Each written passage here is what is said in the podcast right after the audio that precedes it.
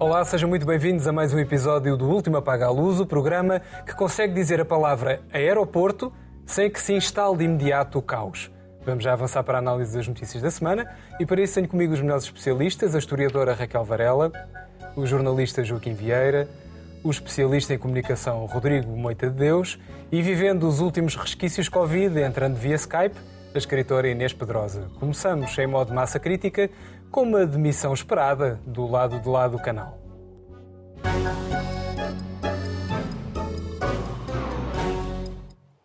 O espectador com um pouco mais de idade lembrar-se-á com certeza de um dos brindes mais populares do concurso 1, 2, 3, exibido pela RTP. Estou a falar do famoso Zé Sempre em Pé, que na prática era um daqueles bonecos teimosos de borracha que, por mais pancada que levassem, nunca caíam. Ora, era dessa cepa que Boris Johnson, político britânico salvo por um enfermeiro, enfermeiro português, parecia ser feito. Mas eis que, uns escândalos depois, Boris está de saída, depois de o seu governo começar a cair como um castelo de cartas, restando apenas o Duque. Tendo em conta aquilo que vimos, e por mais populista que seja, há sempre um limite para a legitimidade política, sim ou não, Raquel? Aparentemente há. Boa noite, aqui e lá em casa. Aparentemente há. Eu não sei se o termo populista, eu não gosto muito do termo populista, instalou-se há dois ou três anos uh, e eu, esses chapéus que servem para abarcar tudo depois acabam por não explicar nada. Uh, do que nós estamos a falar, de facto, é numa crise hum, da classe dominante inglesa e de um dos seus partidos estruturais históricos, que é o Partido Conservador. Uh, eu não acho, apesar de se me é permitido uma crítica simpática aos nossos colegas de comentário que, em que se generalizou por estes dias a ideia de que esta queda se devia ao escândalo, às amantes, às festas. Era uma coisa, é uma espécie de sensacionalismo é, trazido para o comentário político. Quer dizer, vamos ser absolutamente honestos. Nenhum governo cai por escândalos. Os escândalos, aliás, por norma, só chegam aos jornais quando alguém quer politicamente que o governo caia. É, é, é a inversão, a ordem inverte. Segundo, muito menos o governo inglês. O regime inglês e o Estado inglês são das coisas mais estudadas em ciência política porque a Inglaterra é, eh, é reconhecida a sua plasticidade, a sua capacidade de enfrentar crises.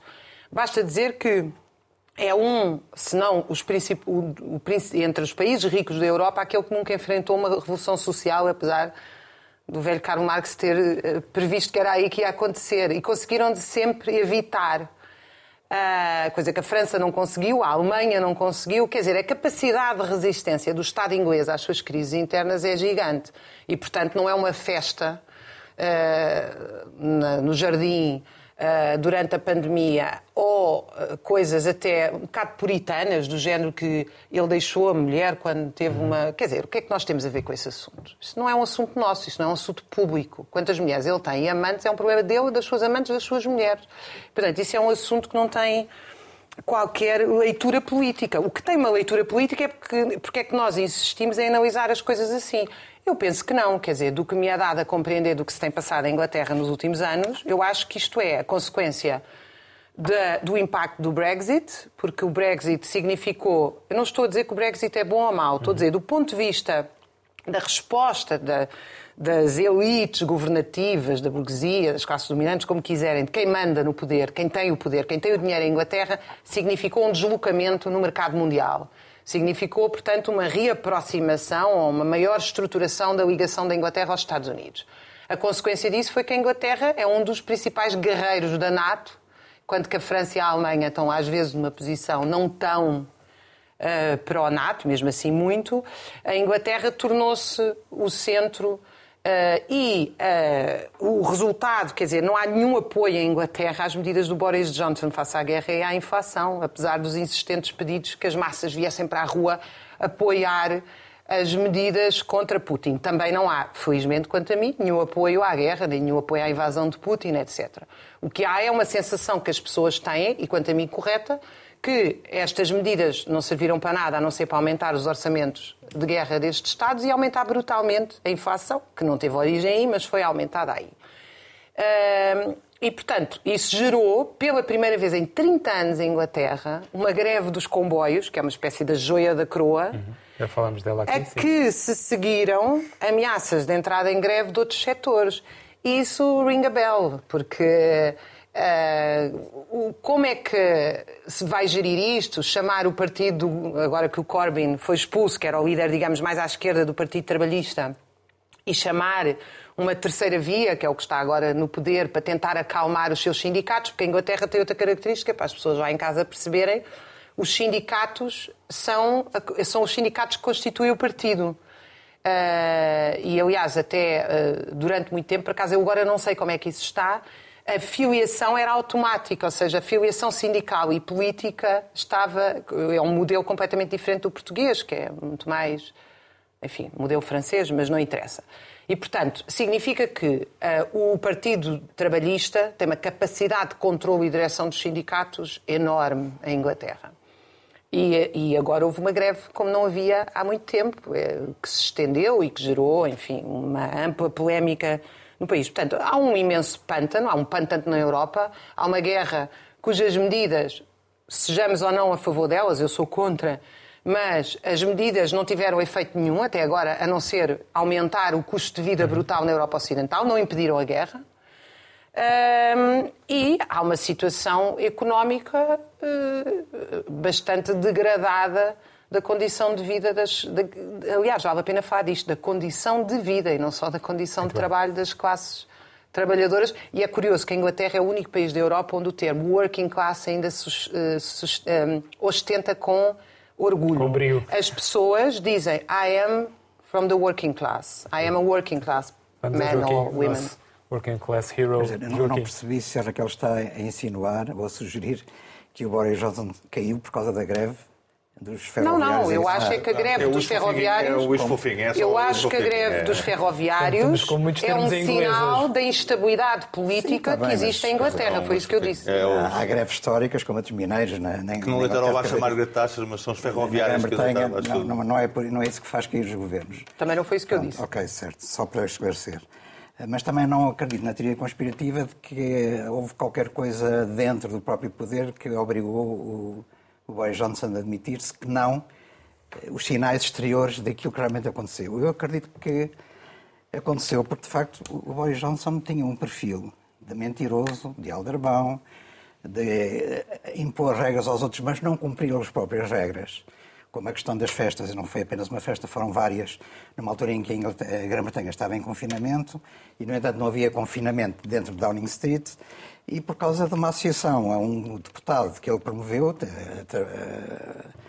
um notório conservador, envolvido em escândalos sexuais, quando ele sabia que ele estava envolvido em escândalos sexuais. Portanto, eh, foi tal o nível de violação de princípios que os seus próprios apoiantes, membros do governo, deputados, etc., conservadores, não puderam mais suportá-lo, apoiá-lo, porque isso estava a causar também uma erosão tremenda junto dos próprios eleitores que deixaram de acreditar em Boris Johnson. Se, se, se disseres que foi por causa do eleitorado, os sinais em eleições intercaladas em que, os, de facto, houve, eh, o, o Partido Conservador foi arrasado, e eu acredito que sim, que eles próprios, os, os deputados conservadores, e é, é, o, o, poder é, na, na, na Grã-Bretanha depende muito do, do, Parlamento, aliás, todos os ministros têm que ser membros do Parlamento, viram que os seus próprios lugares estavam ameaçados com a atuação de Boris Johnson, porque a população deixou de acreditar, os eleitores deixaram de acreditar no Boris Johnson.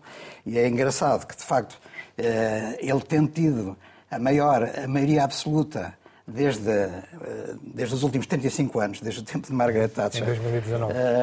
de repente transformou-se isto é, de um asset, um, um ativo do, do, Partido Conservador, transformou-se numa liability, portanto, num, num passivo, num, numa canga, num, num fardo, uh, e, portanto, não havia, de facto, outra solução para o establish, establishment conservador a não ser atirar o Boris Johnson pela, pela borda fora. Isso aí estou de acordo. Ele não queria sair, aliás, resistiu até a última. Ele saiu porque foi empurrado, obrigado a sair. E isto é, é muito curioso porque pode-nos obrigar a refletir um bocado sobre vantagens e desvantagens da democracia, e como ele próprio disse no seu discurso de despedida, eh, não há elementos insubstituíveis, e mesmo ele próprio, que deu aquela vitória estrondosa ao Partido Conservador, tinha chegado ao fim dos seus dias como na, na sua carreira política. E é um aviso para todos aqueles que têm maiorias absolutas, incluindo para o nosso Primeiro-Ministro António Costa. Quer dizer, o facto de se ter uma maioria absoluta não quer dizer que se está seguro para cumprir todo um mandato parlamentar. Podem acontecer acidentes a meio do percurso, como aconteceu neste caso. De facto, isto vai causar uma, uma crise tremenda do ponto de vista político na, na Grã-Bretanha. Uh, não, se, não se antevêem grandes saídas, já agora os candidatos uh, ao lugar de Boris Johnson dentro do Partido Conservador, que é para evitar ter eleições, porque eles sabem que se forem eleições neste momento, isto é, se for aprovada uma moção de censura no Parlamento, é, o mais certo é o Partido Conservador perder as eleições. Ainda por cima, não sabendo quem é que vai ganhar, porque apesar de tudo, os, os, trabalhistas também não estão a aproveitar as perdas todas que os conservadores têm tido. Uh, outra coisa é que realmente isto também acho que causou muito a queda do Boris Johnson, o Brexit, em que ele apostou uh, a 100% de uma dada altura. É, é curioso que o, Foi a principal promessa nas o, eleições. O Boris Johnson não, é um tipo que não acredita, não acredita em nada. É, exatamente. É preciso fazer o Brexit, não é? Vamos acabar o Brexit, era o que ele dizia. Uh, o Boris Johnson não tem princípios, não acredita em nada e, portanto, recorre a todos os os expedientes para conseguir triunfar do ponto de vista político e eleitoral. E realmente ele, à partida, nem sequer era contra, nem sequer era a favor do Brexit, simplesmente viu ali uma oportunidade e lá está. Isso é pelo populismo. Ele pode não ser o populista, mas uh, não, não, é o populista maior, máximo, mas associou-se a um populista que é o Nigel Farage, que esse era realmente o chefe de cão de fila relativamente ao Brexit e, e, e, portanto, mobilizou todas aquelas forças populistas, uh, que são muitas, é verdade, mas de facto, na base da mentira, de que o dinheiro que era roubado, que ia para a Europa, que eles poderiam investir no Serviço Nacional de Saúde, tudo mentira, tudo falso, nada disso veio a confirmar. E, portanto, isso era apenas populismo, não tinha nenhuma base real. Em factos, era apenas para enganar as pessoas. E, aliás, os próprios trabalhistas também não souberam reagir, porque eles, uh, o líder, o Jeremy Corbyn, na altura também não era contra o Brexit e, portanto, teve ali uma atitude dúbia. E, portanto, o Brexit, a verdade é que depois, como, como se dizia, e eu disse aqui neste programa, muita gente disse, não é? o Brexit não ia funcionar, ia causar imensos problemas para a Grã-Bretanha, e agora está-se a verificar. A Grã-Bretanha está com eh, uma inflação superior à média europeia, está com uma crise económica terrível e uh, também isso não vai ser fácil de resolver. Muito bem, vamos à Inês. Inês, aí do teu Boa refúgio. Noite. Boa noite, bem-vinda de volta. Agora já é em melhor forma. Como é que viste, assim, à distância, este drama, Boris Johnson? À, à distância pela televisão, não é? Também. Bom, antes de mais, quero dizer, tenham cuidado. Be careful out there, como se dizia numa série policial que eu gostava muito, muito antiga. Uh, e porque, uh, de facto, o Covid anda por aí. Uh, engraçado que foi preciso. Assim que o presidente Marcelo disse esforcem-se por não adoecer, eu que me tinha esforçado tanto, olha, deixei de conseguir esforçar-me. Mas não, não, depende só do nosso esforço. Uh, por falar em esforço, a rua só tema Boris Johnson, cujo o, o, único esforço que ele foi fazendo ao longo destes anos foi para manter, a, manter contra tudo e contra todos, e contra as mentiras que dizia diariamente, e contra uh, o Joaquim estava a dizer, ele não tem princípios, ele tem todos os princípios todos os que forem necessários. Ele foi anti-Brexit e depois uh, pró-Brexit, ele, foi, ele é o que for preciso, não é? Uh, e ele queria manter aquele que chamava o melhor emprego do mundo, que já é uma definição, é assim, uma frase de efeito, mas além disso é uma definição que diz bem do que ele pensa, do que é ser primeiro-ministro, do que é o cargo político. Uh, eu, ouvindo ao longo destes dias as sucessivas bom, também o, o, animado debate que, que existe sempre na, no Parlamento inglês, e nesse aspecto o Parlamento inglês é muito vivo e muito frontal, uh, e, e, e, confrontou bem uh, Boris Johnson, que continua, todavia, agarrado ao poder, até se possível ao fim do verão. Uh, mas o que é curioso é que ele conseguiu correr duas profissões até ver, o jornalismo, ele primeiro era jornalista e depois a política e deixou um triste legado a ambos. Ele, enquanto jornalista, o Telegraph morreu com ele por suspeitar que as citações dos artigos dele eram inventadas. Atribuía, a pessoa, atribuía prazos a, a, pessoas que as pessoas não, não teriam dito. E depois, com essa prática, foi eh, tentar ser, dizia ele, o Churchill do século XXI. De facto, a única coisa em que ele não teve mal foi no apoio e, e em que não mentiu até, até agora, não é? Até, e não vai mentir e vai, vai-se embora entretanto, não é?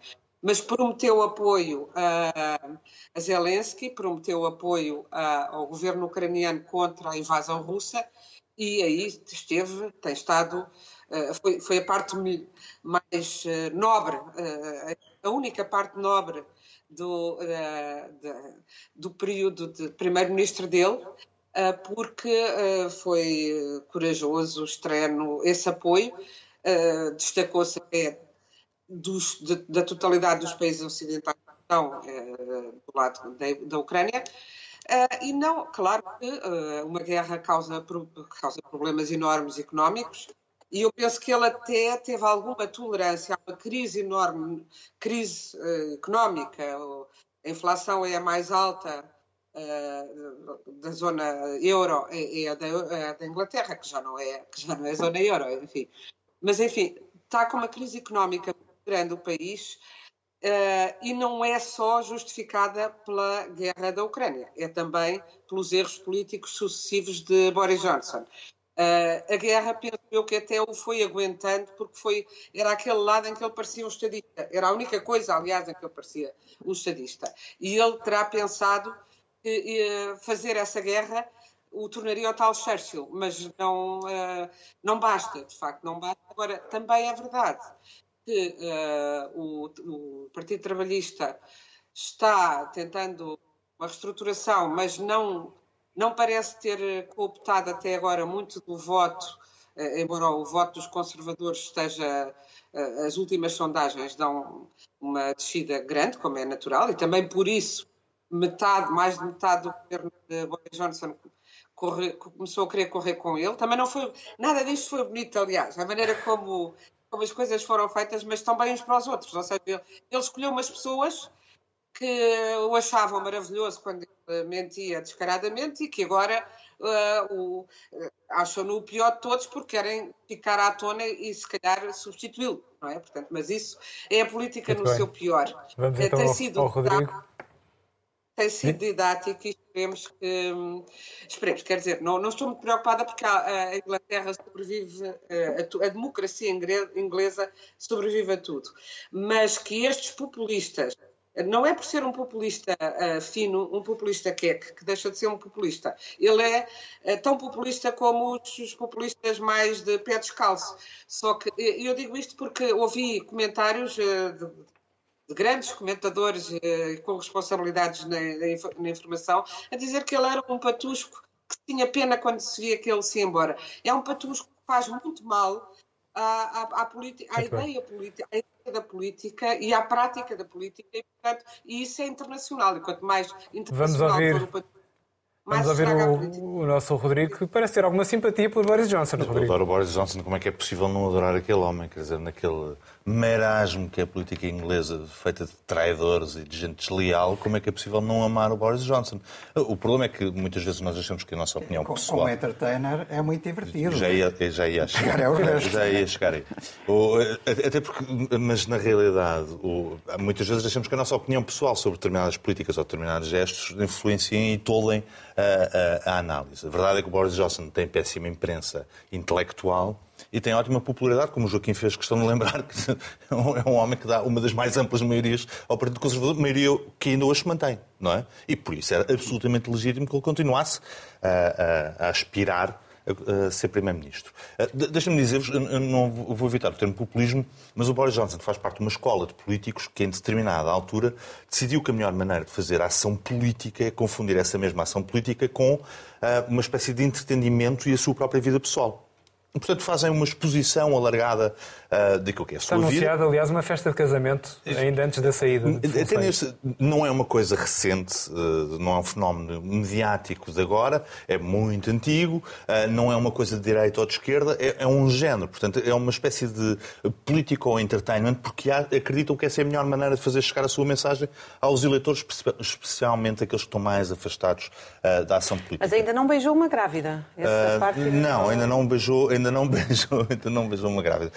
Mas é um, é um, é um género, é um, é um registro. Eu não sei, eu não sei se, é, se é populismo ou não. não tenho, quer dizer, hoje em dia o termo populismo depois por cima está muito conotado do ponto de vista ideológico. Acho que não é isso. É, é, é um registro muito próprio uh, de fazer política. Agora, uh, ainda na, na, questão analítica, que o que aconteceu foi das coisas mais feias que se pode ver na política, que curiosamente acontece sempre no mesmo país. Porque esta coisa dos deputados e dos ministros descobrirem que afinal o seu líder é incapaz ou impreparado é uma coisa que normalmente acontece sempre no Reino Unido e sempre no Partido Conservador. Porque eles descobriram a certa altura que a Margaret Thatcher afinal não servia para liderar um país, quase uma década e meia depois. Não é? Descobriram que a Theresa May também não servia para liderar o país, que o David Cameron também só tomava decisões erradas. Portanto, como diria alguém, em Inglaterra, um, julgo que era um primeiro-ministro bastante afamado, os meus adversários estão à minha frente, porque aquelas bancadas são opostas, os meus inimigos estão nas minhas costas. E no Reino Unido é literalmente assim. Foi um festival de deslealdade e de traição, como poucas vezes foi, foi visto uh, na nossa política. Uma última nota, porque hoje morreu José Eduardo dos Santos.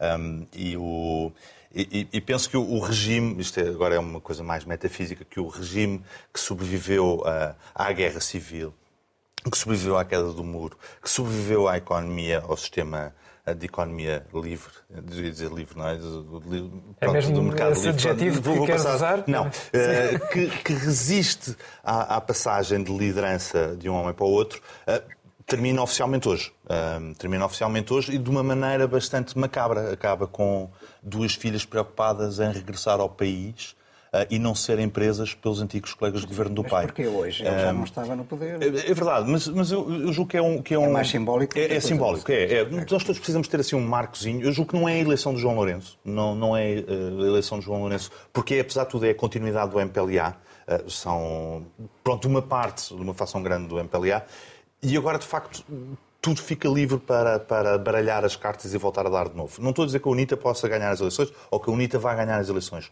mas hoje, de facto, eh, mesmo na reação, eh, por falar em trações e deslealdades, eh, meio mundo andou a tirar fotografias com, meio mundo político andou a tirar fotografias com José Eduardo Santos, não é?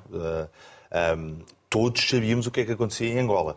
Eh, e, pronto, e hoje parece que algumas pessoas descobriram o que é que se passava em Angola. É uma coisa extraordinária. Em todas, há muitos elogios também e muita gente é continua a, não, há um, há uma, ser o mandato da. É um, há um termo que é espetacular. É começar pelo, pelo nosso Presidente da República. Há um termo que é espetacular, que é o arquiteto da paz que é, é um, é um termo que o adorável, ah, mas ele não foi arquiteto da paz, ele foi o vencedor da guerra. A guerra acabou porque eles ganharam a guerra, não, porque o acordo de paz esse falhou, se foi em Bicesse e falhou. Uh, depois podem tentar responsabilizar-se uns aos outros, mas a arquiteto da paz é outra coisa. Aquele foi o vencedor da guerra e justiça lhe seja feita. chamava-se Drão Barroso, parece. Não é? exatamente, exatamente. Hoje em dia na banca internacional. Agora vamos ao extra extra com o tema principal da semana.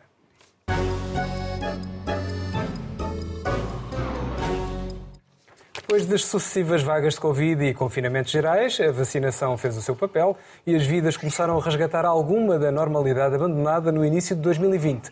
Parte dessa normalidade tem a ver com viagens e férias e turismo, nomeadamente viagens de avião. Acontece que no novo normal o caos parece estar instalado nos aeroportos de toda a Europa e não só naqueles que estão na alçada de Pedro Nuno. Ainda assim, o nosso PIB, tão dependente de visitas, estremece. Afinal, o que é que se passa?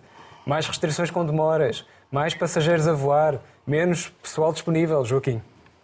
Pois, o caos está instalado eh, e, de facto, a desculpa que estes responsáveis do aeroporto aqui em Portugal têm é que não é só cá, mas é, é, não só do aeroporto, mas também das companhias aéreas, da TAP, é que não é só cá, mas é por todo lado.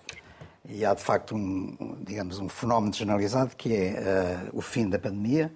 Não é o fim da pandemia, o fim do confinamento, porque a pandemia ainda continua mas o fim do confinamento leva as pessoas, a, a, do ponto de vista turístico, das viagens, a tirar a barriga de miséria, portanto, a quererem viajar. E, portanto, assaltaram literalmente os aeroportos. Uh, e, e, a verdade é que durante a pandemia, as companhias aéreas, os aeroportos, tudo que estava dependente de viagens aéreas, reduziram o pessoal. Reduziram o pessoal porque não havia dinheiro para pagar tantos salários a pessoas que estavam inativas, não trabalhavam.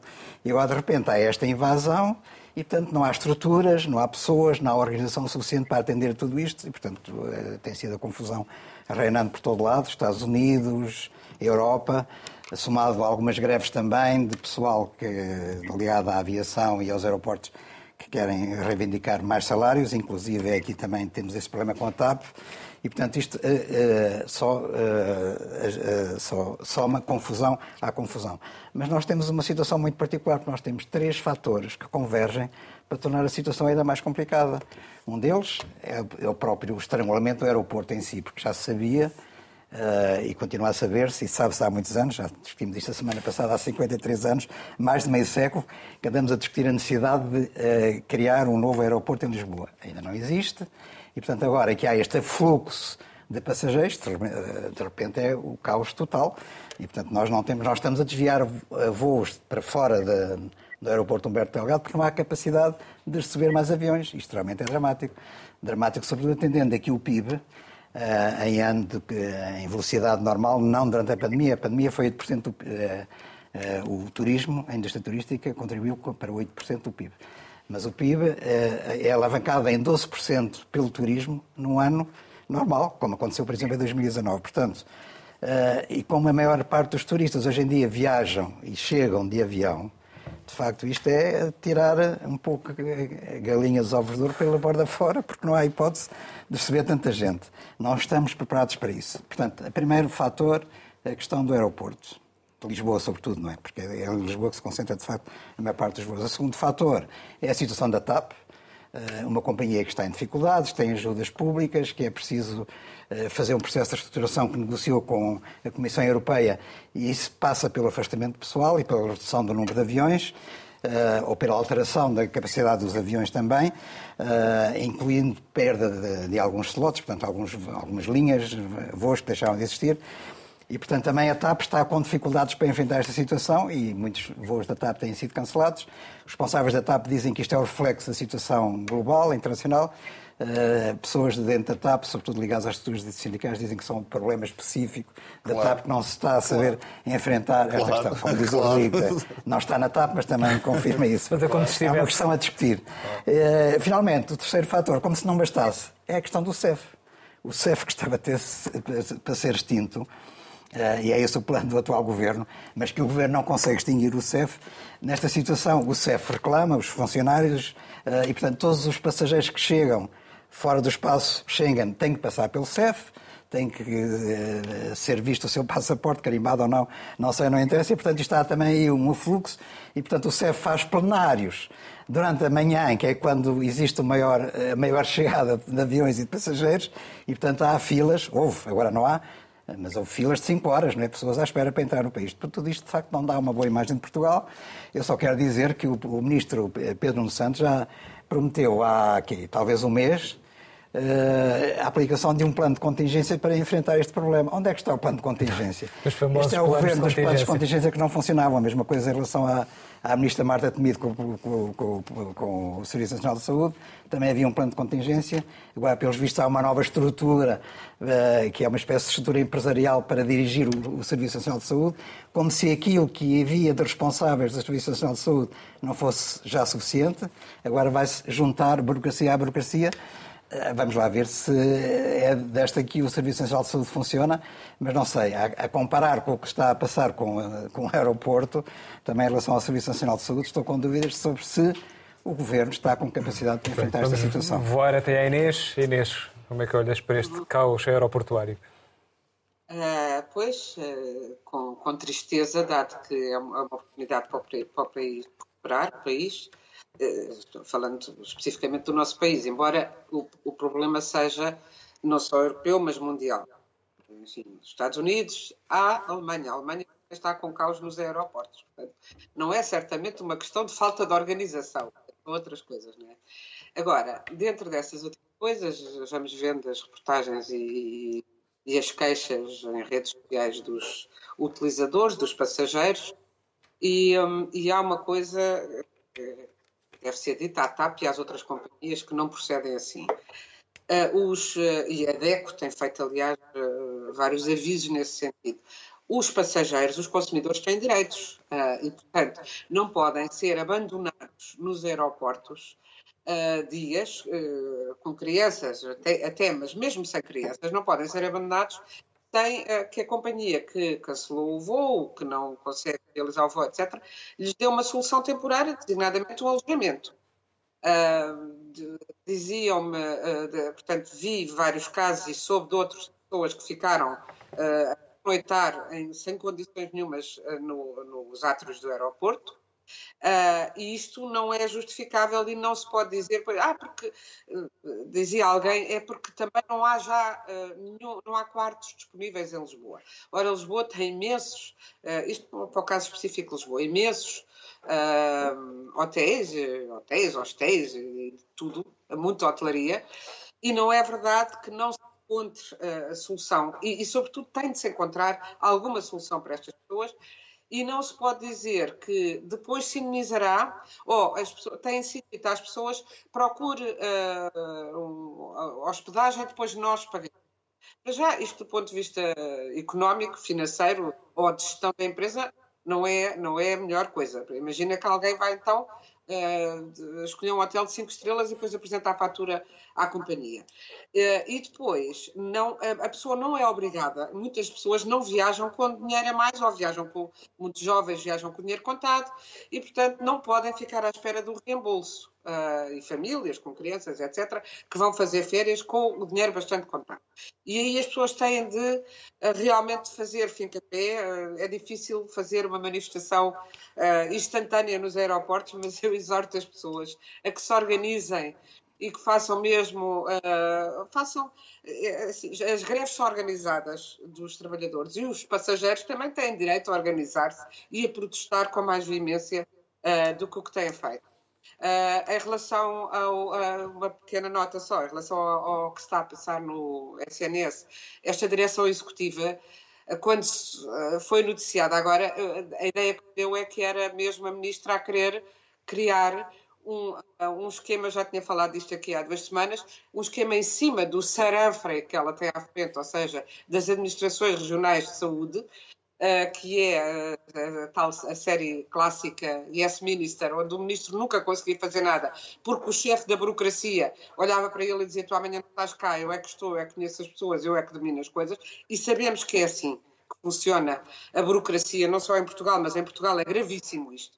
Claro que por criar novas camadas uh, com mais poder umas por cima das outras, não sei se se resolve. Uhum. Espero que esta, esta direção terá de ser uma coisa muito Indiana Jones e não sei se conseguirão ser, e acho que mais valia então uh, confrontar as administrações regionais ou as administrações hospitalares e pedir contas, não é? Porque, uh, porque o SNS é de, é de todos e é pago por todos nós. Muito bem. Rodrigo.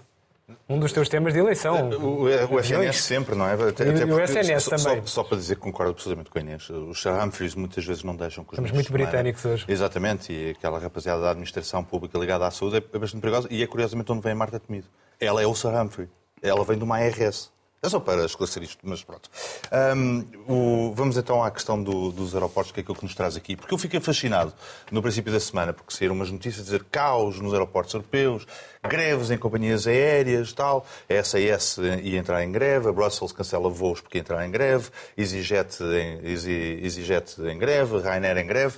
Tudo caos completo. E depois fui ver com atenção quais eram os voos que estavam a ser cancelados em Lisboa fui ver um dia e em 30 voos cancelados. Um, Deixa-me só dizer que no aeroporto de Lisboa a TAP tem para aí 50% dos voos e estou a ser muito generoso, deverá ter mais. O aeroporto de Lisboa é o hub da TAP. É o hub é da TAP, portanto tem, tem mais. mais voos, Pronto. Portanto, em 30 voos cancelados era expectável que 15 fossem da TAP, porque tem metade, não é? Não, eram 25. 20, 25, 28. Depois fui ver como é que estava a situação em Faro e no Porto. Podia ser diferente, não é? Podia, podia ser igual, não é? Podia estar também em caos. Não, não há voos cancelados. Não, praticamente. Um voo aqui, outro voo ali. De facto, as companhias aéreas estavam em greve. Fui ver. A cota de mercado da TAP nesses dois aeroportos é muito menor. E os voos cancelados normalmente correspondiam à TAP. Não há problema nos aeroportos portugueses. Há um problema na TAP. Ponto. Aquilo é uma coisa. Com certeza há vários problemas no, no, no, no aeroporto de Lisboa, há imensos assuntos para, para, lidar, mas o grande problema do caos que passou. Não é só a TAP. É, é, bom, a TAP, então, aquilo, aquilo é avassalador. É uma coisa, quer dizer, as filas, as filas que depois os jornalistas estavam a filmar eram todos da TAP e depois tínhamos aquela coisa espetacular que nós temos um doutoramento já desde 1995 na matéria, que é das desculpas da TAP. As desculpas da TAP, que é a cinza do vulcão que não sei o que, que explodiu, o, o problema da greve da Inês companhia... Estava a tentar de... dizer, Inês, estavas a tentar fazer uma parte, mas não te conseguimos ouvir.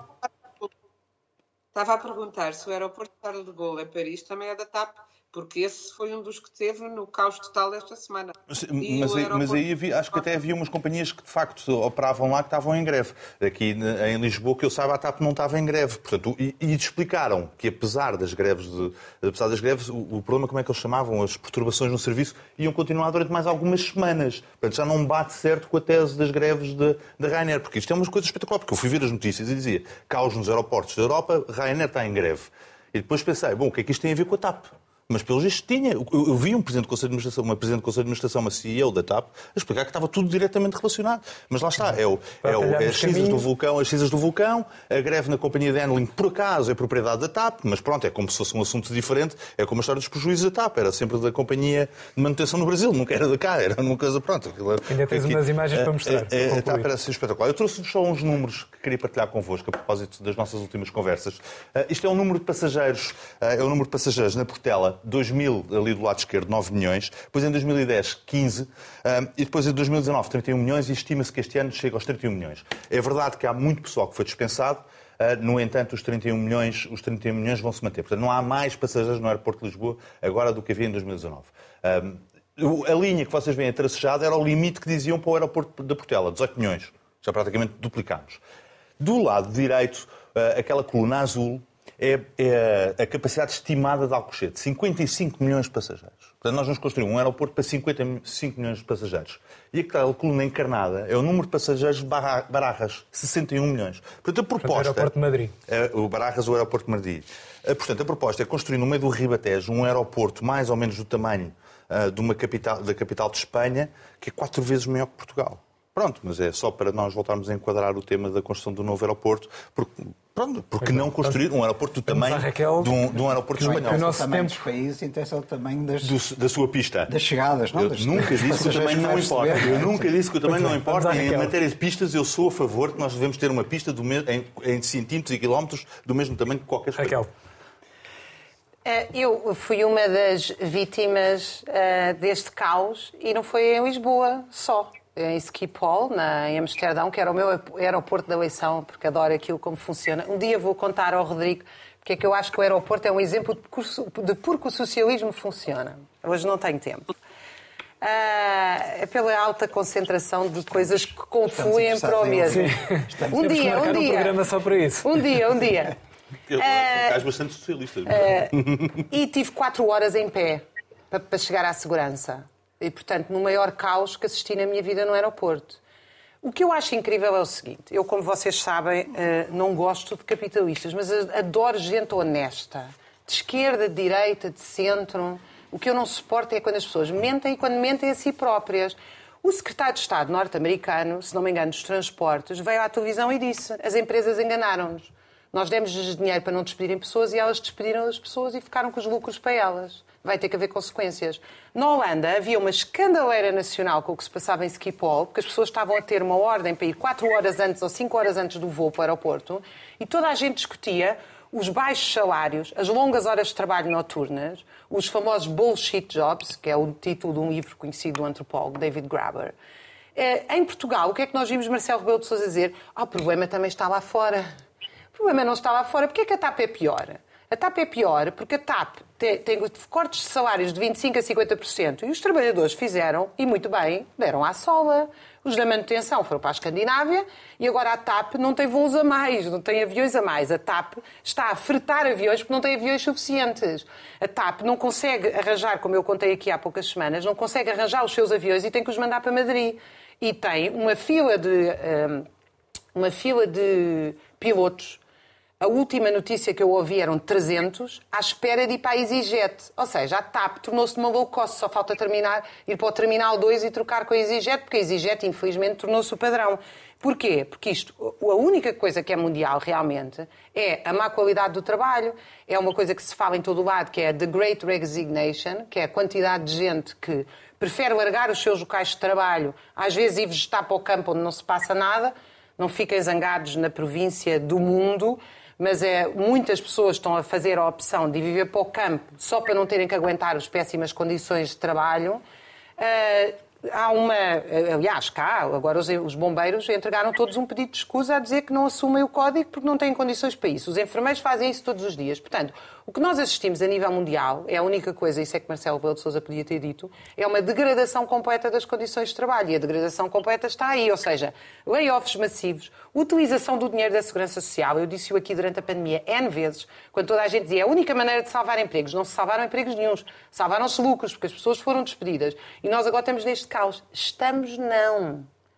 O número de viagens privadas em jet disparou. Oh, Raquel, o desemprego nunca foi Quem ficou com os lucros muitos deles da nossa segurança social e das reformas, anda a passear de jets, muitas vezes oh, para ir oh, a conferências falar de transição oh, verde. Raquel, tirando a parte, é, tirando a parte é mais propagandística, tirando a parte mais propagandística do, do, do, empresário que roubou o dinheiro para andar de jato privado, pronto, mas é, pronto, tá bem, é uma caricatura gira. O, o, ficaram números, ou não com o dinheiro dos desmentem, Os números desmentem. Ficaram isso. ou não com o dinheiro? Não, os números, não, não ficaram com o dinheiro. Os números ficaram com o dinheiro isso. e despediram as pessoas. As pessoas foram despedidas, os layoffs foram feitos, algum sítio foi para o nunca foi tão baixo em Portugal. Portanto, alguma coisa correu bem. Ou seja, os números desmentem, a teoria. Não, quer dizer, é, é ver tu o estás índice... a falar do desemprego estatístico, eu estou a falar do ah, desemprego real. Porque tens sempre uma outra análise. Não tenho outra análise, vai ao INE. olhar para os números, porque eu, eu vi um... Vai ao INE. As pessoas que estiverem quatro semanas sem procurar ativamente emprego são consideradas empregadas. São consideradas inativas. Com a procura de mão de obra que existe atualmente, com a procura, não há trabalhadores para setor nenhum. Não há trabalhadores para setor nenhum. E tu, diz, tu falas de desempregados massivos, quer dizer, não bota, bota com Porque perdigota. eu estou a dizer que a taxa real não, de desemprego... É não, não, mas conhecer as pessoas que precisam de emprego, olha, eu preciso de imensos, imensos trabalhadores. Rodrigo, eu estou a dizer, a taxa real de emprego... Manda-nos. Fica aqui o apelo do Rodrigo. Fica o apelo laboral do Rodrigo, está a oferecer empregos, imagine-se, só mesmo no último Apaga a Luz, o melhor programa de comentário de longe. Agora, velocidade de avião com as manchetes Não vão semana. trabalhar com ele sem entrar no sindicato.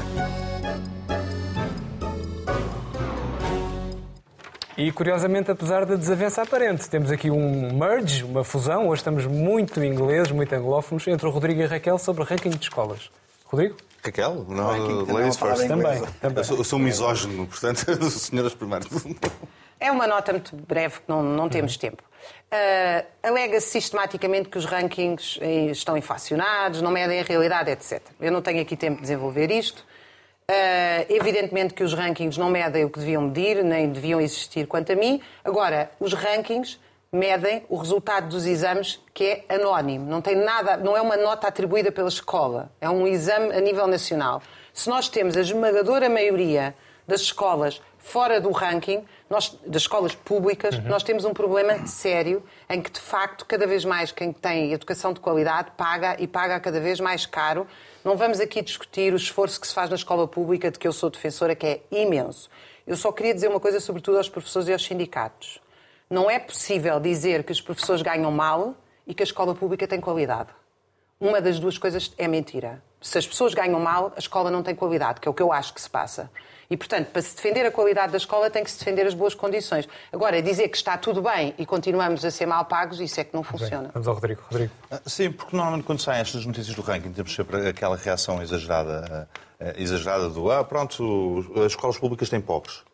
É? E, portanto, isso justifica mal, as más notas no, no, naquele Mais ranking. uma razão para terem melhores notas, mas, idealmente. Mas é, mas, é, mas é, uma coisa assustadora, que é o, a escola pública deve servir como elevador social. Exatamente. Portanto, se as escolas públicas têm, ma, têm maus resultados no ranking, significa que alguma coisa falhou. Não está a funcionar o elevador social. Mais grave é o assunto. Não é para se desculparem. Aquilo não pode claro. servir nunca de argumento na justificação. E, e, portanto, nós não podemos nunca pôr o ónus do mau resultado das escolas ou do sistema educativo público não é? na falta de qualidade dos alunos. Porque é que é o que estão a fazer? Das famílias que, dos alunos. É, ou das famílias dos alunos, que é, pronto, eles são pobrezinhos, são mais estúpidos que os outros. Os outros são ricos, são mais inteligentes e têm o futuro à sua frente e ficamos conformados com esta realidade. Porque é aquilo que acontece. Porque o argumento, esta discussão idiota feita nestes termos, acaba assim. Acaba com são ricos, pronto, são mais inteligentes. Os outros são mais estúpidos porque são pobres. Os pais têm, não têm bibliotecas em casa. Muito rapidamente, Inês, um caso que se arrasta sobre um pai e as aulas de cidadania. Um socialista. Eu tenho a escola e devo dizer, claro, Só faltou a pobreza não...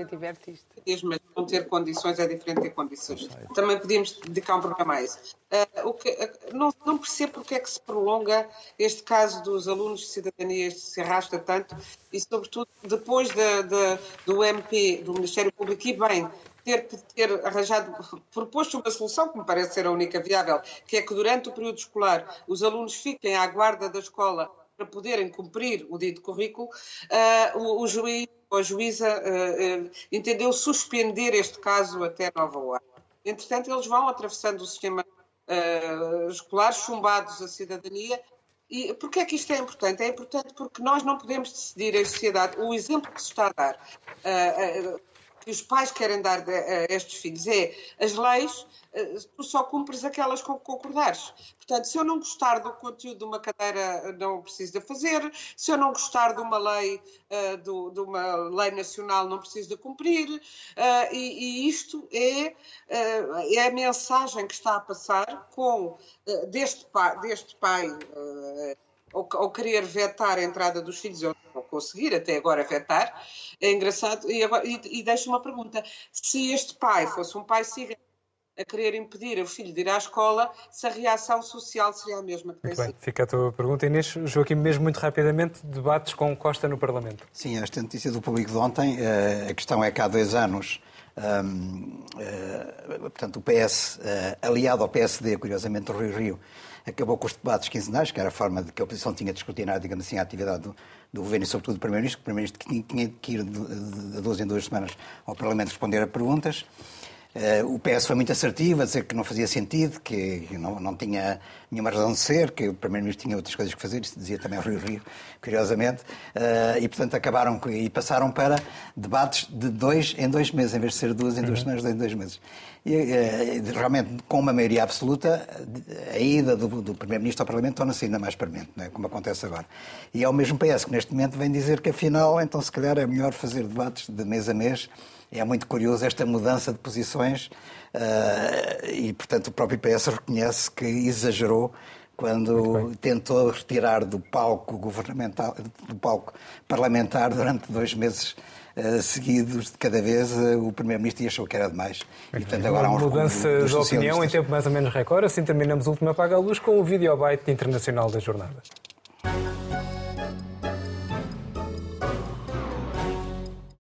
Would you like to be Prime Minister? Well, I would like to be the lead singer of an international rock group. My normal answer is all about a champagne cork. Right. Being blinded by a champagne cork or being reincarnated as an olive or locked in a disused fridge or decapitated by a frisbee. All those eventualities are more likely.